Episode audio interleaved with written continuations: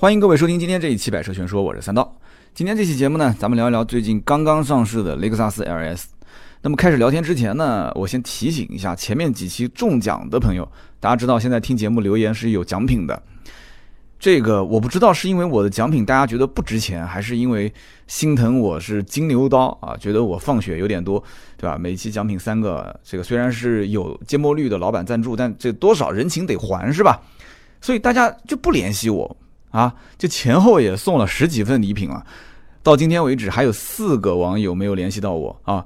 这个我提醒一下，阳光男孩九十三、会飞的鱼 I 二 P，然后 Mik Pen，还有红 man 啊，你们四位赶紧的啊，就不要为我省钱。芥末绿的老板人情我是会还的啊，这个礼品不便宜啊，这个全网的定价都是一百六十八啊，不相信自己可以去天猫或者京东去搜啊。这个送的还是他们家最畅销的这个版本。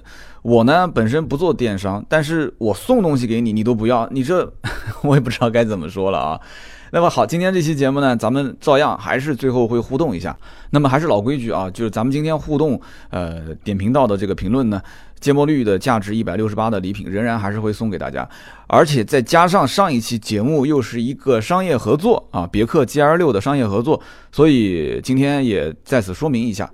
呃，额外我再送三份小礼品啊，这个就三刀自己去上网挑一些小礼品送给大家。那么这三份小礼品加上呃芥末绿的三份的话，那就是说这期节目我会提到六位网友的名字，那么大家都是可以获得礼品的。那么以后呢，也希望大家商业合作的音频呢多多留言。呃，我在下一期节目当中，你想一想抽奖的这个概率就会变得更高，是不是？商业合作的音频。现在是三个，以后说不定我会再多放一些名额出来，再加上芥末绿的这个常规的节目留言，再有三个的话，那说不定一期能抽十几个也很正常，是不是？那么好，我们今天这期节目呢，啊，聊雷克萨斯 LS，我们回归正题啊。那么关于雷克萨斯 LS 这篇文章呢，我们已经完成了啊，就是刀妹的文章写好，已经准备要发了。但是周五呢，我们提前放了一篇轩逸的出来，所以雷克萨斯 LS 应该是下周啊，不出意外的话是下周一。订阅号会更新。那么今天这期音频跟大家说一说啊，我们文章当中没有写到的我的观点，其实不是有所保留，而是说文章的观点只能因为文字不能太长，只能相对把最核心的拎出来就可以了。音频可以说很多啊，音频呢有的时候有些语言，呃，就说过也就过去了，对吧？大家都懂的。那么文字呢，你这白纸黑字的，你写在上面，你这个看起来是会让人感觉比较惊悚啊，就有些言论啊，所以说。关于雷克萨斯的 LS 啊，我有很多想说的话，但是呢，这些话一定不是大家现在在网上能看到的那些啊，分析它的相关的黑科技，分析它的一些产品的竞争力呀、定位人群啊、啊，它的一些做工材质这些。我觉得这你看大家的文章，基本上大多数啊都是相对来讲是比较一致的。那么我说些什么呢？说一些我对于雷克萨斯的，就是最近这两年我的一些感受啊，真的是感同身受。那么包括这款新上市的雷克萨斯 LS，我是怎么去看待它的？啊，它肯定是在中国市场，你既然是诞生这么一款车型，对吧？BBA 你肯定是绕不过的啊，奔驰 S、宝马七系跟奥迪 A 八。那么其他的一些车的旗舰型轿车有没有？有，但是基本上在中国开这一类啊上百万级的偏行政的旗舰型的豪华轿车，那基本上。绝大多数的客户啊，可以讲说是百分之九十的用户选的都是 BBA 啊，就是奔驰 S、宝马七系跟奥迪 A 八，这个比例应该讲是比可能在奔驰 E、宝马五系和这个奥迪的 A 六在这个领域还要重很多啊。这个领域可能 BBA 只占到百分之七十多，但七十多我觉得也是很夸张的一个数字了啊。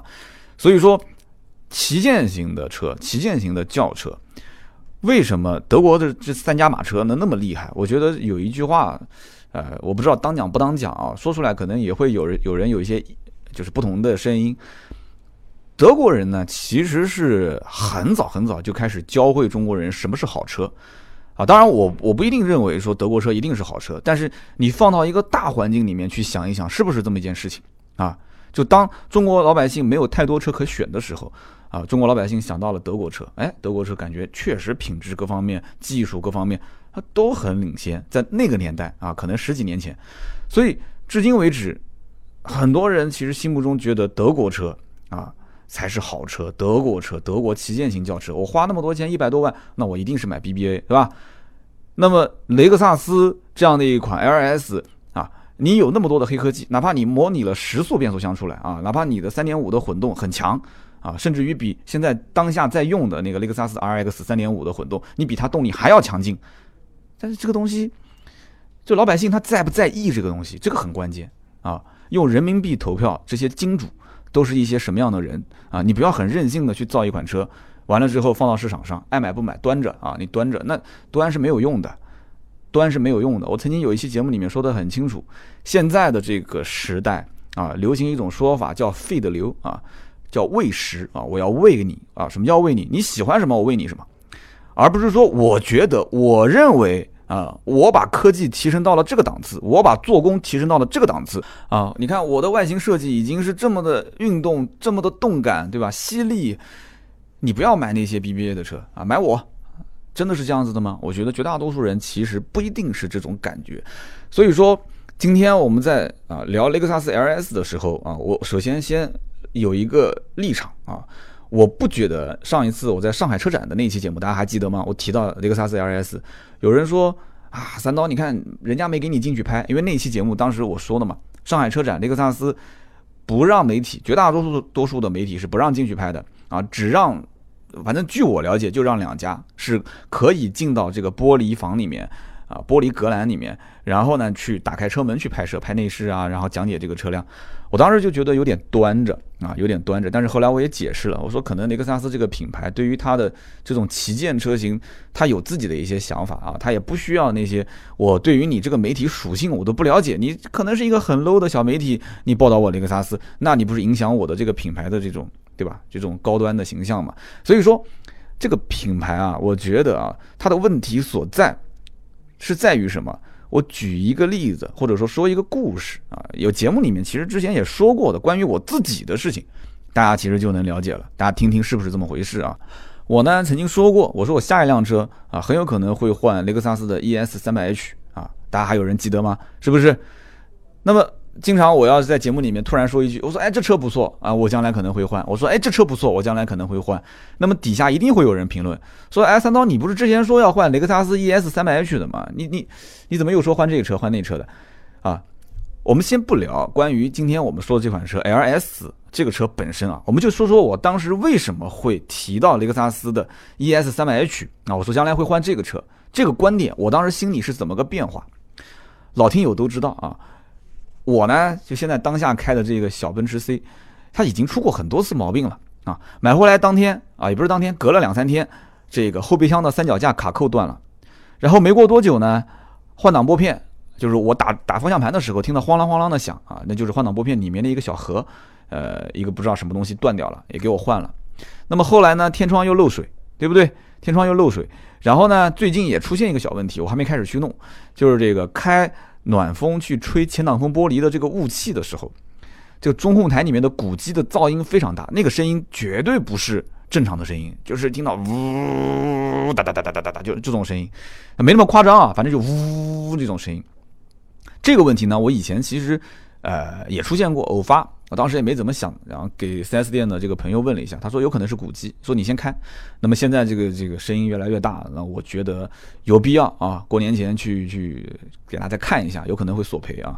好，那么当时我在做节目的时候聊到自己的车，我就感慨，我说我下一辆车应该要换个雷克萨斯 ES 300h。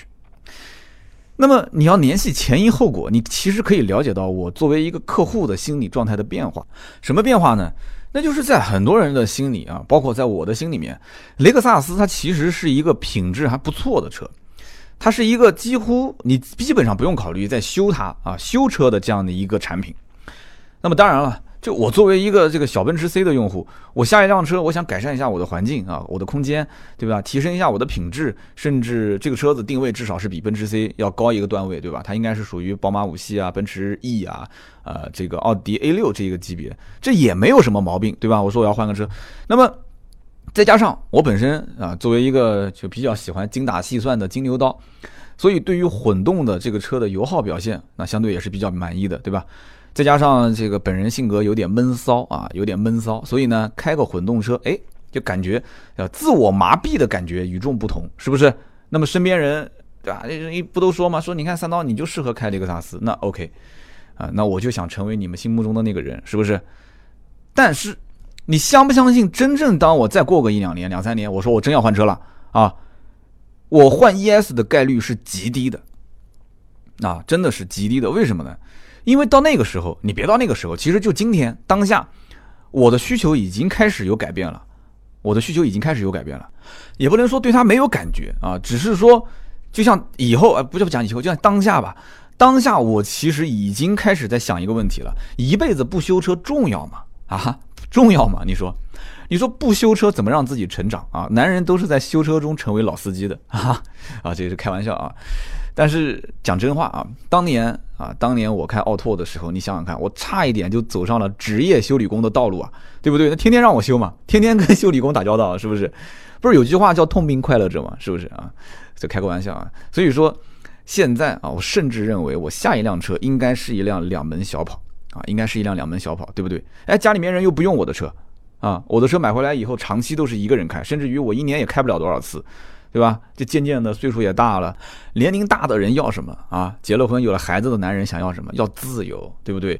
这个每个男人心中都有一颗放荡不羁的心，你说是不是啊？老婆孩子娘都依靠我，生活压力已经够大了，你再给我一辆沉闷的车。哼这怎么可能？是不是？反正我说到上面这一段，很多人应该也听懂了啊，也应该也听懂了。雷克萨斯作为一个丰田的高端系列啊，雷克萨斯这个品牌，那么雷克萨斯现在出了 LS 这样的一款高端系列当中的旗舰型轿车，你觉得我会如何评价这款车？对不对？在中国这样的一个大的市场环境当中啊，我本身是开车行卖车为主，你说满大街的这些奔驰 S、宝马七系。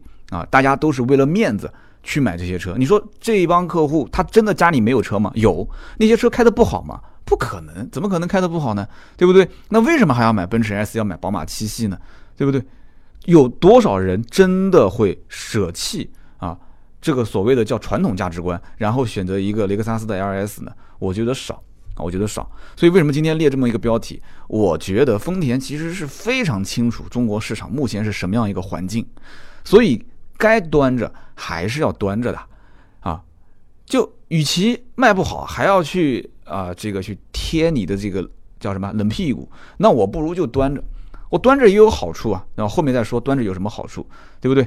那么前几年这个雷克萨斯 LS 一直无人问津，这就不说了，路上极其少见，可能在浙江啊，可能还能稍微看到一点，南方再往南一点城市，那么往北走基本上看不到，往西边走也基本上看不见。那么现在当下这么一换代。哎，有人讲说，那出了这么多系列，你说雷克萨斯人家不想卖好，可能吗？也不是说他不想卖好，销量上跟以前比，以前几乎就没有什么销量。那稍微走那么一些车，那指标啊，那就是呈几何式的往上翻，这个是不用说的嘛。但是就是从现在目前的款型、配置、定价。来看的话，我真不觉得这个车子在中国真能对 BBA 产生多少的威胁。换句话讲，这台车的价值取向，我甚至认为它有一点类似于辉昂对于大众的这个概念。关于这个惠昂那期节目，大家还有印象吗？对不对？我当时说的很清楚了，这是一个老客户的升级啊，老客户的升级，加上对于未来的一些新客户，他要做一个高端的蓄能。所以，既然选择卖不出去，那么该端着就端着。对不对？秀出自己的技术，对吧？三点五加混动，这个大家都应该不陌生了啊。那么这个模拟的时速变速箱，哎，这听起来挺吓人的。我的天呐，时速，对吧？之前本田雅阁一直说新款要上时速变速箱，好像也没什么声音了。结果夸吱一下来个 LS 时速变速箱，哇，这个高科技啊，亮点啊啊！但是老听友应该之前在我就之前应该是说的是雷克萨斯 LC 吧？节目当中我应该解释过一次。这个 L S 三五零呢，它其实是一个真的时速变速箱；L S 五百 H 呢，它其实是一个 E C V T 变速箱加上一个四 A T，然后模拟出了一个时速啊。十档，因此很多的一些小年轻，他就会抓着这个不放啊，觉得哇，这太牛了！十档变速箱，你开的车子是几速啊？八速啊？不行不行，这个什么科技含量？你看我时速变速箱，哎，但是真正很多的一些年纪大一点的人。啊，有一些大老板们开这个百万级别的车，无非就两种嘛，要不就是大老板，要不就是大老板的儿子，对吧？那么这些大老板们，他们会不会关心这个点呢？我觉得这就难说了啊，说不定有的大老板会讲十速变速箱，我的天，这个会不会坏啊？我要那么多的这个档位干什么？又不是我开，对不对？这我说的其实也很清楚了。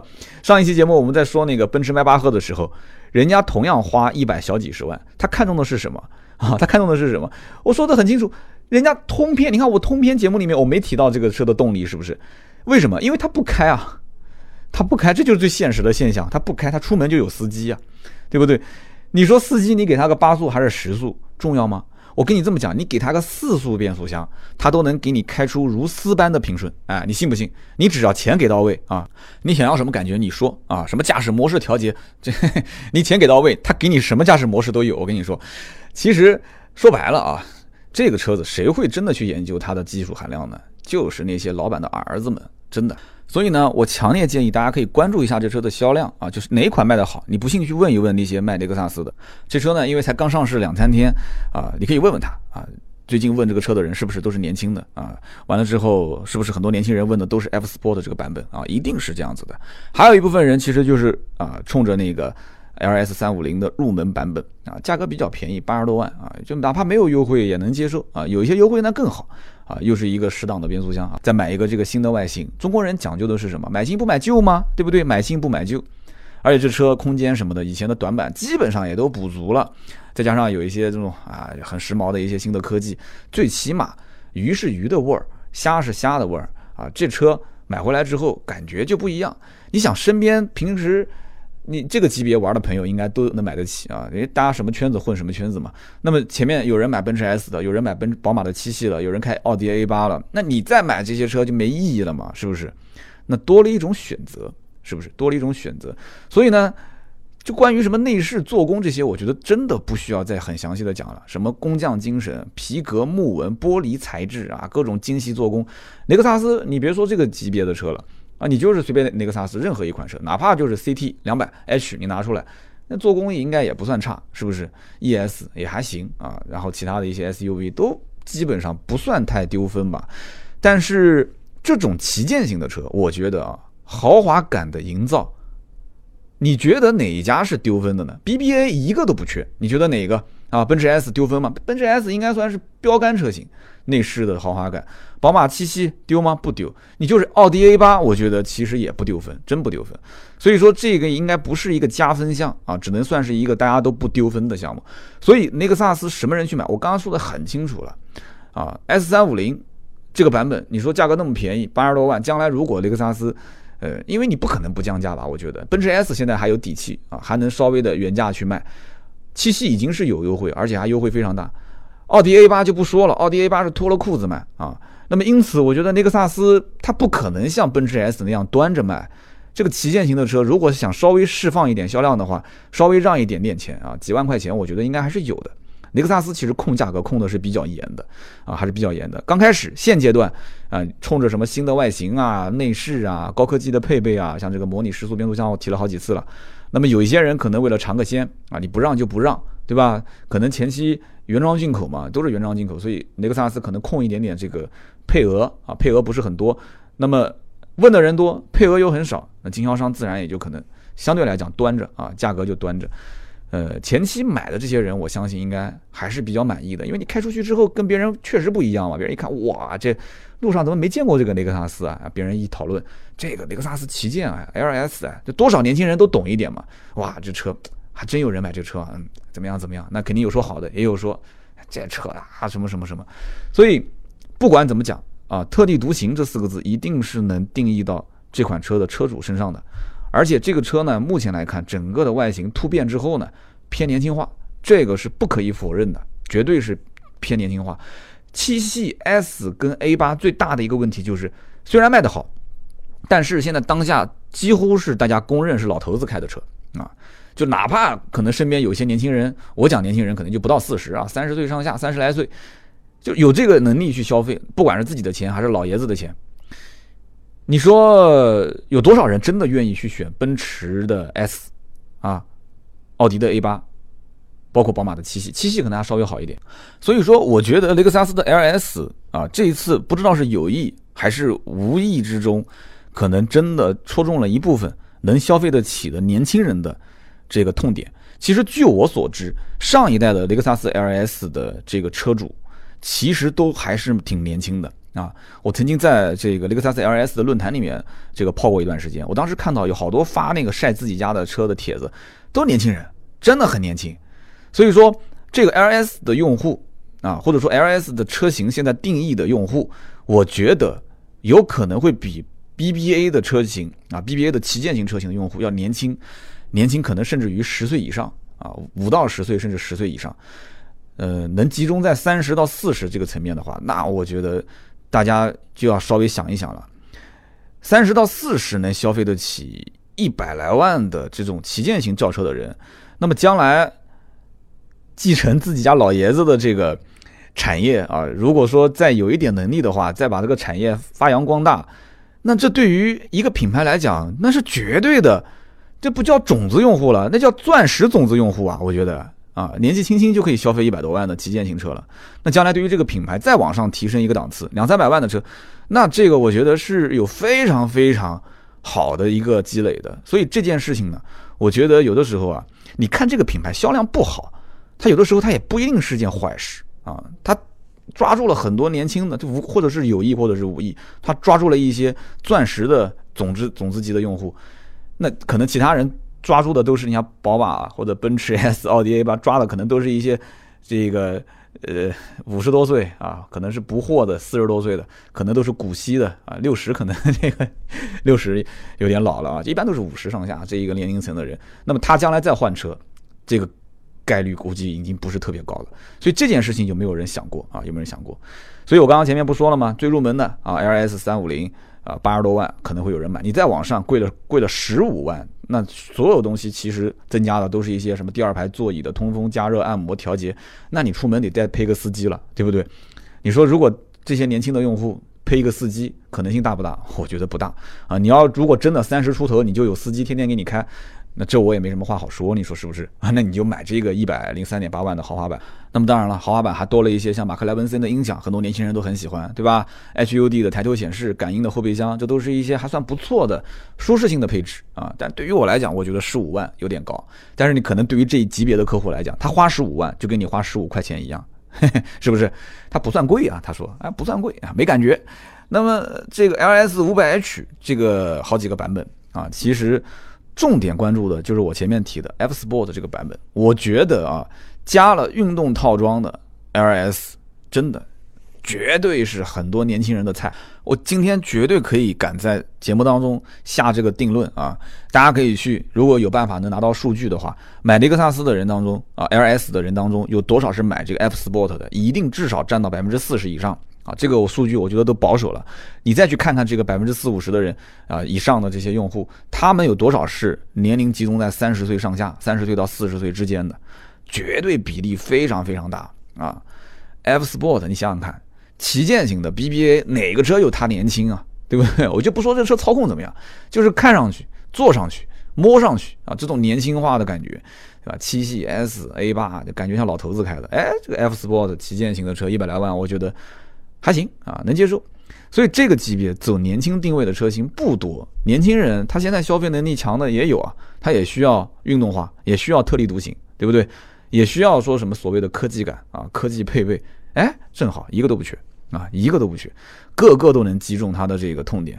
所以呢，这不是广告啊，就是我该说好的还是要说。前面我也说了一些我觉得不好的地方，但是呢，不管好与不好，我再给大家报一个我的观点啊。这个车子有一件事情啊，一定什么汽车编辑啊，他都写不出来。我跟大家说啊，就只有我们去卖车的人，我们才能说得出来。什么事情呢？就是很多的富二代啊，他买车钱都是父母给的，对吧？有人说这谁不知道？都知道啊，你都知道。但是养车的钱他得自己想办法。哎，有人讲说这我也知道啊。好，那你也都知道，那我就问你了，雷克萨斯。对吧？特别是像这个 LS 五百 H 这个混动车型，它有六年十五万公里的免费保修和保养啊，关键是保养啊，大家听清楚了，是免费保养。所以你说平时这些富二代，你别看他天天开个好车，那都是老爷子给的啊，但是他的零花钱不多啊，零花钱父母都管着，你知道吗？啊，哪个父母天天说敞开来给你一张卡，随便怎么刷，少吧，对不对？那老子管儿子天经地义，对不对？天经地义，所以平时零花钱那是看心情给的。对不对？那自己又不会挣钱，那怎么办？那平时泡妞要花钱啊，对不对？哪还有钱说去折腾车啊，去保养啊？所以说嘛，对吧？六年十五万公里修车保养的钱都不需要你花了，对吧？省下来的钱还可以交几个女朋友呢，是不是？所以说这个关于 雷克萨斯的这个车型啊，有很多话啊，但是总结来讲，其实就是以上这么几点啊，我绝对不去聊这些什么啊配置差啊，或者是就关于雷克萨斯的一些大家能看得见的东西，看得见的东西，同行的文章写的都很专业，大家可以去看啊。说说我自己的一些看法，今天咱们就聊那么多。那么接下来呢，咱们就聊一聊关于上一期节目以及上上一期节目当中的。啊，很多的听友留言啊，跟大家互动一下。上一期节目呢是一期合作的音频啊，就关于那个别克的 GL 六，大家应该都听出来了，是一期商业，对吧？啊，我也加了这个特约两个字。那么这一期商业呢，我也说好了送三个小礼品。这个小礼品呢，因为是商业音频嘛，我也就不找芥末绿的老板去这个赞助了，咱就自己买一点小礼品送给大家。也感谢大家对于我们商业音频的支持啊。呃，上一期的音频呢有一个小活动，就是。如果感兴趣呢，大家可以发送“别克亲子讲座”六个字，那么可以到无锡去现场参加。哪怕你就是不参加，你可以发送，然后对方联系你，你可以让他发点资料给你也没问题。因为这个活动呢，都是一些这个关于亲子方面的大咖啊，会说很多的一些呃相关的技巧。我觉得很多人都是当爸爸的，是吧？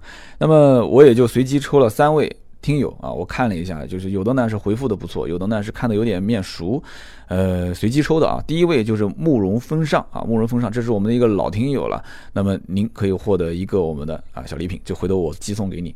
那么第二一位呢，就是肥而不腻的小浣熊啊，他也是发了关键词别克亲子讲座，留言是虽然这一期是特约，但是听完之后呢，啊，确实想买一台带父母去旅游的感觉，呃，配置还是蛮到位的，但是作为司机来讲的话。我可能享受不到啊，他讲的可能是后排的一些相关的配置。那么第三位呢，就是唐中雪，唐中雪啊，唐中雪说，六座的 MPV 还蛮实用的，现在合资七座 MPV 都在二十以上啊，这说的都是大实话。呃，他说觉得二孩家庭的话，六座基本上也都够了啊，性价比也比较高。然后说这个豪华版跟尊贵版买哪一个？这个节奏就是要出手了嘛，就是。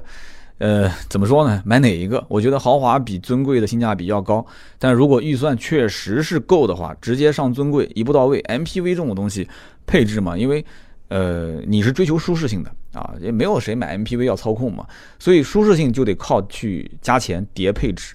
但是这个钱加的这个合不合理，或者说是值不值，这完全看个人。就这个配置可能在你的心中它值，但在我的心中它不值。那就看你自己怎么想了。我觉得豪华版的性价比高，但是你要觉得尊贵的配置实用啊，那你就去买尊贵。好的，那么上一期节目啊，就是别克 GL 六的商业音频呢，慕容风尚、肥而不腻的小浣熊和唐中雪三位啊，记得喜马拉雅的 APP 直接给我发私信，记住了啊，私信一定要给哪几个信息啊？姓名、电话、地址这三样东西一个都不能少啊！姓名、电话和地址。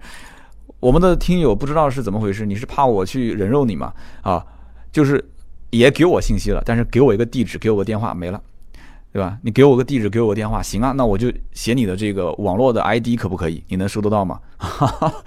所以说还是不要这样子了！你把你的真实姓名发给我，实在不行，那我就给你填 ID，好吧？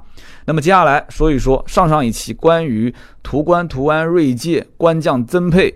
让我想起一个故事。这一期节目，我看到底下的评论反响非常的强烈啊，很多人留言，而且很多人都有过跟我相似的经历啊。那期节目其实我想表达的是什么？就是内心深层次的含义，就是合资品牌现如今啊，也不是说混的不行，其实你看销量还是合资品牌遥遥领先，很多车都是。但是大环境已经在变了啊，我觉得当时这个区域经理的那种态度，可以折射出当时的那个环境。啊，就是敲着二郎腿卖，对吧？就反正这车子都不愁卖，特别像高尔夫六刚上市，这区域经理手上那么大的权限，给谁就是他说了算，啊，就滋生了很多的这些啊不好的事情。那么讲这个故事呢，再回看现在当下，当下啊，大众系列的车型开始增配，开始官方降价，啊，开始去掉一些他所谓的这些啊不实用的配置，那为了什么？对不对？为了就是在这个环境里面还能持续的。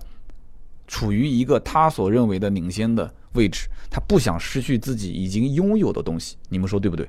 啊，那么抽三条留言啊，第一条就是水若寒 GQ，他说啊，三刀现在真的是越来越敢说了，然后结果下面有人留言了啊，他说这个三刀以前更敢说，只是这两年考虑到这个利益的关系，已经是很少说一些内幕的故事了啊。那么第一位水若涵 GQ 这个奖品是给到你的。那我当时也回复了这条留言，我是这么说的，我说真不是利益问题啊，是后果的严重性。那么这句话怎么理解呢？其实啊，就咱也不谦虚的讲，就百车全说从二零一四年到今天，呃，在整个的汽车这个圈子里面，虽然不像做视频的那么有影响力，但是呢，咱们每一周两期节目从来不间断，对吧？就是在这个三年多的时间当中啊，就多多少少也积累了一点点的这个喜欢的听众，对吧？听众朋友们，你们就是我的那么一点点的影响力，所以很多品牌其实都在看着这档节目啊，就是他在监控着。也不是说他们监控我就啥都不敢讲，但是正因为啊有了很多人对你的期待啊，包括网友对我的期待，也包括很多的啊，就是各个品牌各个品牌，他也是希望你就是稍微客观一点说，你也别往我身上泼脏水，是不是？你敢说敢说这是你的事情，你也要生存。就是我只是说我作为一个人来讲，也不要说什么公众人物或者怎样，就作为一个人，作为一个男人来讲，你得要有责任感和担当。啊，什么叫责任感跟担当？你说出去的话，泼出去的水，你既然敢讲，对不对？你不想爆料吗？你想红是不是？可以，那你敢讲，那你就要承担后果，你一定要承担你说出去的这件事情所带来的这些影响，不管是好的还是坏的，对不对？马上提到一个网红啊，我相信很多人是他的粉丝，就像那个五五开，五五开是大嘴出了名的，对不对？就是直播这个环境，我还是相对比较了解的啊，因为大家知道我我跟一个网红就特别熟。对不对？那你只要敢说，你只要敢说，你能红没问题。那游戏打的也好，对吧？他那种性格，那观赏性很强，非常有这个节目的效果。再加上又有一个非常漂亮也会炒作的女朋友，那结果呢？结果哎，玩吃鸡这个游戏，对吧？开外挂，那大家都说他开外挂，他还不承认，然后发毒誓，各种毒誓，各种啊，各种狡辩。最后呢？最后实锤直接钉在地上啊！那现在什么情况？现在出去避风头了，不开直播了。我知道，其实，在音频的汽车节目里面，也有特别敢说的主播，啊，那么在直播平台当中，也有特别敢说、特别喜欢弄点事情的汽车主播。但是，我今天发表个观点啊，不认为啊，我不认为这是一个长期做节目的态度，我不认为这是，对吧？你就像路过这个菜市场，你看到那个卖猪肉的跟客户在吵架，对吧？那大家其实。你你希望看到什么场面？你希望看到两个人握手言和吗？不可能。你希望看到的是什么？是那个卖猪肉的拿着刀去捅他，是不是？因为这样的话呀，这几天你就可以跟邻居有各种谈资了。你别跟我讲啊，你别跟我讲，你说我内心深处是希望去劝架的啊。那个卖猪肉的拿个刀挥了半天，你跑过去劝架，你敢吗？你别说我敢，啊，那除非吵架的那个人跟你有什么很特别的关系啊。所以说。业余生活啊，你去唠个家常啊，那卖猪肉的把谁给捅了啊？但是这后果谁来承担？卖猪肉的承担，是不是？这个后果别人去承担，你不需要承担啊！你咬个舌头，然后出去传一下，说一下那个谁跟谁吵架了，谁跟谁捅了谁，啊，很开心，是不是？啊，把它当一档节目去看。所以因此，然后讲三刀啊，你怎么越来越敢说了？敢不敢说，只在于我啊，说什么？我心里面有杆秤啊，自己会去掂量。我是希望能长远的做下去，所以说我的节目就包括你看在 B 站，到现在还有人问我说：“三刀，你节目有没有上 B 站？”我说上了，你搜一下“百车全说”啊。然后 B 站很多人发弹幕讲说：“这哥们儿也挺能说的，说的也挺好的，怎么就不火呢？”啊，为什么不火呢？就是因为在言论的尺度把握方面，我有我自己的一杆秤，跨过这一条，也许今天这一篇文章或者今天这个视频它就能炸，那是何苦呢？对不对？我也知道这个度的把握其实是非常难的。我作为一个其实也工作十几年了，然后以以干销售为主的，就天天察言观色。那这里面我知道很多东西，但是我会有选择性的，或者说大家稍微啊，你可以在听我的节目的时候多思考一下。有的话呢，我是在调侃，这个调侃背后有很多的意味。但是我看留言的时候。有很多人他就是只听到表面这一层，甚至听反掉了。我明明是在说一句反话，是一句在调侃他的话，但很多人听完之后啊，你怎么样怎么样？所以这个我我也不知道该说什么是好，对不对？那你只理解表面的这一层，那你就去理解他啊，我也不会再做就过多的解释。好，这是第一位留言。第二位留言是什么呢？小书包爱学习，他说啊，就关于说我喝酒的那一段，他评论说一句大家都不爱听的啊，不能喝就别往酒桌上坐。是吧？店总带你去喝酒啊，上一个酒局，你说坐在酒桌上你不能喝啊啊？你说不能喝，怎么可能呢？对不对？要么就别去，要么呢就豁出去啊。这句话说得好，要么就别去，要么就豁出去。那么下面有个哥们儿回复说：“说的对呀，啊，你说的对 呀，啊，我很同意啊，啊，对我也同意。我节目里面也是这么说的嘛，对吧？这个哥们儿是给了我上了一课啊。那么后来呢？”我跟大家说一下故事的下文啊，就后来我从大众跳槽去到奥迪，这奥迪也是一汽啊，它也是长春的啊，也是东北的这个区域经理。那么奥迪比大众还要强势啊，因为奥迪更挣钱嘛，对不对？所以有了前车之鉴，我就聪明了啊，就这种饭局我能不去我就不去，就跟您说的是一样啊，我能不去我就不去。那么就各种推啊，就各种推，然后头疼、肚子疼、不舒服，家里面亲戚生病了，反正我实在最后我也编不下去了。而领导呢，他也看不下去了。领导说：“你不要编，你跟着我去，我不让你喝酒。”你说我信吗？啊，你说我信吗？反正第一次我是硬着头皮去了，啊，但去了以后我发现，哎，这个领导啊，他真不让我喝酒，他帮我挡酒。所以我在奥迪的那几年，我真挺感恩这个领导的啊，真的，我就一直跟在后面给他开车啊。我曾经节目里面也说过这件事情啊，老婆结婚纪念日啊，孩子的生日啊，结果回不去，只能去在外面陪人喝酒。哇，我心想这个人他未来的生活不是我想要过的生活，对吧？所以我当时就对于前景啊、未来啊，就瞬间当时，原来还觉得是阳光普照，然后突然感觉就是今后可能我再这样下去，我就成为那样一个他。啊，我就在 4S 店混到一个总经理的位置，那又怎样啊？所以说，嗯，怎么讲呢？还是要跟对人，是吧？啊，这个领导反正就每一年年会上面调侃我一下，说，哎，这个三刀每次跟我出去不喝酒，他就喝可乐，来来来来来，让他表演一下，一口气喝光一瓶可乐，这样一个绝技啊！就每年年会都调侃我，所以我宁可喝可乐喝吐，我都不愿意去尝一口酒味儿啊。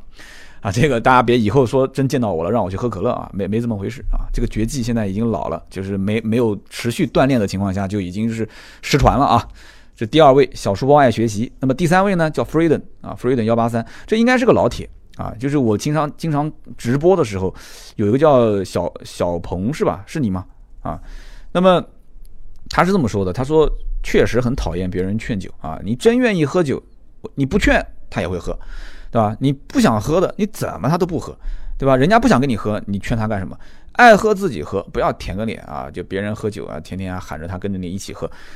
说三刀这一路走来不容易啊，经常说节目当中提自己的小奔驰啊，就不懂的人以为你是在炫耀，其实呢，了解过去的人都知道啊，你呢当年开奥拓的时候受过气啊，要出口气凭自己本事一步一步走到今天不容易啊，支持你加油。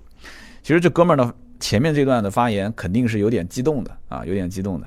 那么你可能是属于就性格就是这么硬啊，就是一种可能性，就老子就是不喝，对吧？你天王老子我都不怕，那我无话可说。这种社会，你说这个没有被磨平棱角的人确实不多啊。那么要么呢，你就是可能经历的这个商场的酒局不多，你可能这个工作我不知道你工作几年啊，没有太多的去应付这样的一个就工作性质，可能没有这个需要应付酒局。你要知道，很多时候是身不由己的，啊，就这不是什么兄弟之间喝酒喝不喝这个问题，不是的，对不对？哪怕打一架啊，第二天两个人相逢一笑泯恩仇啊，不是这个，这是职场，啊，这是职场，这很多就职场上很多就是决定了业绩，决定了职位，职决定了你的这个前途，对不对？这种荣耀和痛苦并存啊，压力带来了这种，你坐到酒桌，你就想很多东西啊，对吧？这个压力就你想。工作、前途、老婆、孩子、爹娘，很多东西，就是你这喝还是不喝？有时候跟这些东西比起来，你说就今天喝醉了又怎样？啊，就有的人是这么想的，你知道吗？性格这个东西呢，啊，你说你真的骨子那么硬，那我无话可讲啊。但很多人其实是挺不过那一关的啊。其实这个酒桌子上的事情啊，说到底了就是一个面子问题。但这个面子问题啊，你说它大不大？也大，但是呢？这个就讲白了，比谁的面子大啊？就到底什么是面子？面子长什么样？谁能给我解释一下啊？我到现在我也没搞懂，这面子到底长什么样？那么另外呢，你就说我节目里面经常提自己的小奔驰啊，就这一点，那我以后还是要多多注意啊。就可能很多人就啊，你要说自己开个小奥拓，那别人觉得还挺励志的；你要说自己开小奔驰，你不管多小，可能有的人觉得说你是在炫，是吧？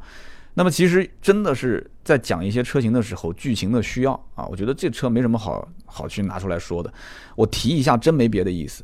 这个跟当年什么开奥拓受过气也没什么关系啊，没什么关系。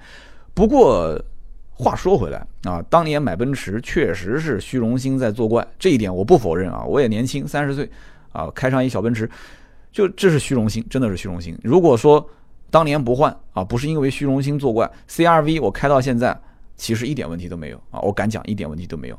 而你说什么靠自己一步一步走到今天，这一点我确实我敢承认啊，我敢点头。啊，在这个社会上面，像我这样的，我相信听节目的很多都是，啊，一没背景，二没钱，都是泥腿子出身，对吧？